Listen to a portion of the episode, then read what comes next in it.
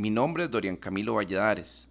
Soy trabajador de la Compañía Nacional de Fuerza y Luz, CNFL. Este es el segundo podcast de varios que seguiremos realizando de la historia de la compañía. Para esta ocasión, hablaremos de la historia eléctrica en los primeros años del siglo XX. Como mencionamos en el podcast anterior, la electricidad se había convertido en un gran negocio.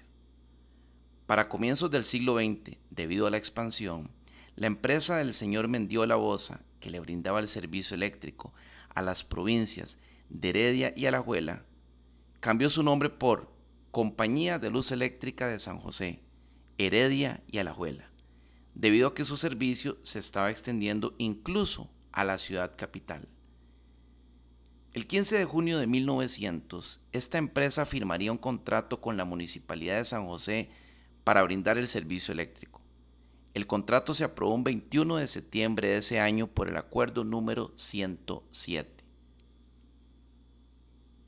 En este contrato, el señor Mendiola se comprometía a instalar y conservar el alumbrado público por medio de electricidad en la ciudad de San José.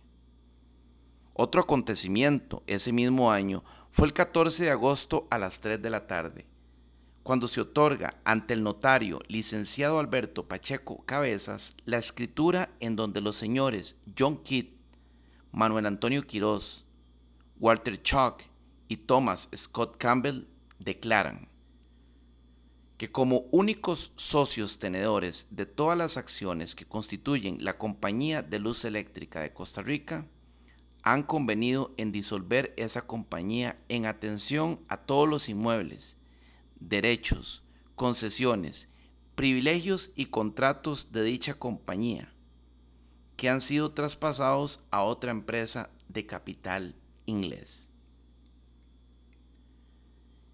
En la disolución de la Compañía Nacional de Luz Eléctrica de Costa Rica, no aparecieron los tres socios mayoritarios que la fundaron, Luis Batres García Granados, Minor Cooper Kidd y Fabián Esquivel. El historiador Joaquín Alberto Fernández Robles maneja dos hipótesis. La primera es que las tres habían vendido paulatinamente las acciones. La segunda hipótesis es que iban a participar de los intereses de esa nueva empresa. Con la disolución de la Compañía Nacional de Luz Eléctrica de Costa Rica, aparece la primera multinacional en Costa Rica, la Costa Rican Electric Light and Traction Company de capital inglés. Para comienzos del siglo XX tenemos dos empresas bien constituidas en la ciudad capital y alrededores. La Costa Rica Electric Light and Traction Company y la Compañía de Luz Eléctrica de San José, Heredia y Alajuela. Ese mismo año sale de operaciones la primera planta hidroeléctrica en el país, la planta Aranjuez, construida por la primera empresa eléctrica del país, la Compañía Eléctrica de Costa Rica, de los señores Manuel Víctor Dengo Bertora y Luis Batres García Granados. En aquel momento, las dos plantas hidroeléctricas que alimentaban la ciudad capital eran la de Río Segundo y la de Anonos, hasta que para el año de 1908 la Compañía de Luz Eléctrica de San José, Heredia y Alajuela inauguró la planta hidroeléctrica por Rosatí, con una potencia de 200 kilovatios. La planta estaba ubicada en el cantón de Santa Bárbara y en el distrito San Juan que aprovechaba la afluencia del río por Rosatí. La concesión para el uso del río por Rosatí se logró bajo el acuerdo número 66 del 20 de mayo de 1907.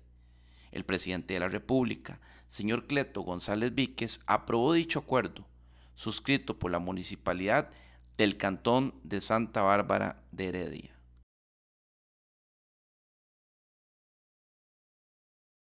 ...23 de junio de 1908... ...se aprueba el Reglamento General de Instalaciones Eléctricas el reglamento aprobado por el presidente de la República, Cleto González Víquez, acuerdo número 94 del 23 de junio de 1908, históricamente de gran interés y trascendencia jurídica, puesto que revela cómo a una empresa se le obligaba a asumir responsabilidades que antes no quería o no había aceptado. Una parte del reglamento decía, la empresa será responsable de cualesquiera daños que se ocasionen a las personas o a las propiedades por culpa o negligencia de sus empleados, por mala colocación de sus líneas o mal estado de sus instalaciones o por cualquier otro motivo que no constituya un caso fortuito. Esta cláusula será aplicada de acuerdo con las leyes actuales o posteriores de la República, referentes a negocios similares al presente.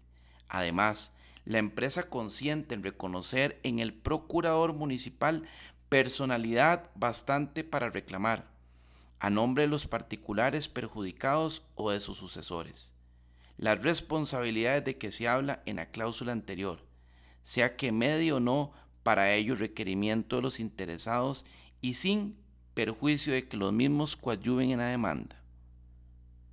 Así termina esa parte del reglamento puede notarse en la parte final de esta cláusula que el procurador municipal viene a asumir una función de contralor y fiscalizador del sector eléctrico, lo cual muestra cómo comienza a regularse el servicio eléctrico debido al auge e importancia que iba teniendo en la sociedad costarricense.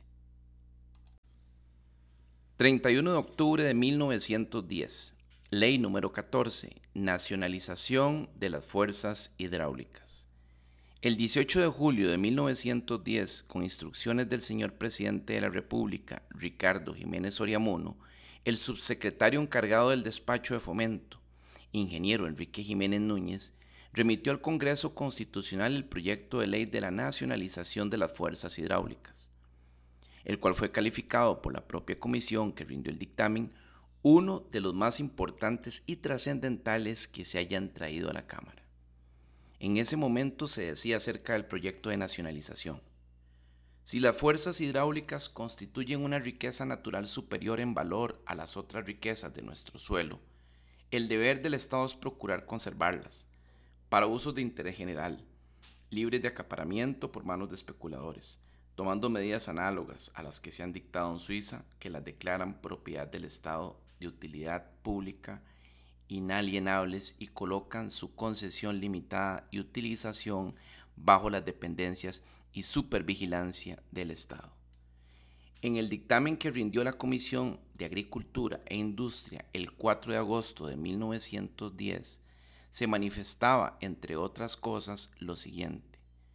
El problema de la nacionalización de las fuerzas hidráulicas está íntimamente ligado el gran problema social que se agita desde hace pocos años en todos los países civilizados y que se titula Conservación de los recursos naturales. Corresponde exclusivamente al Poder Legislativo resolver este problema. Finalmente el proyecto fue aprobado por el Congreso el día 11 de octubre de 1910 y se respetó en todo la reacción que presentó el Poder Ejecutivo.